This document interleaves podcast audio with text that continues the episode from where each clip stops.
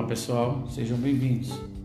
Iremos falar hoje sobre o controle do ruído, a regra básica para garantir de que não haverá sequelas, que a perda auditiva é reduzir a exposição. E o ideal no processo de controle é reduzir o NPS, que é o nível de pressão sonora, a um valor no qual não se provoque o desconforto. O método mais recomendado, desde que se apresentem condições de viabilidade, é o de controle na fonte, seguido do controle na via de transmissão, no trajeto entre a fonte e a origem, e o atingido até a proteção individual. Os protetores auditivos, EPIs, como os dispositivos que dificultam a passagem do som. Os protetores auditivos podem ser do tipo plug ou do tipo concha.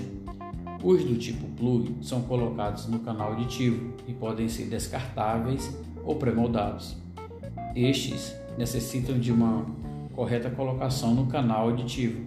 Tem que observar uma dimensão adequada e não podem ferir o canal e requerem um ajuste perfeito, mantendo uma rigorosa higiene para que não venha levar sujeira para a área interna do ouvido, que posteriormente causará infecções no aparelho auditivo. Os do tipo concha, que atualmente contam com uma barreira a uma onda sonora são os mais eficientes, dando importante com relação às EPIs. É o referente à sua manutenção e conservação. Para sua colocação, deve seguir orientações do fabricante, pois os equipamentos perdem a eficiência se utilizados de maneira incorreta. A higiene das mãos é muito importante no ato da colocação do EPI.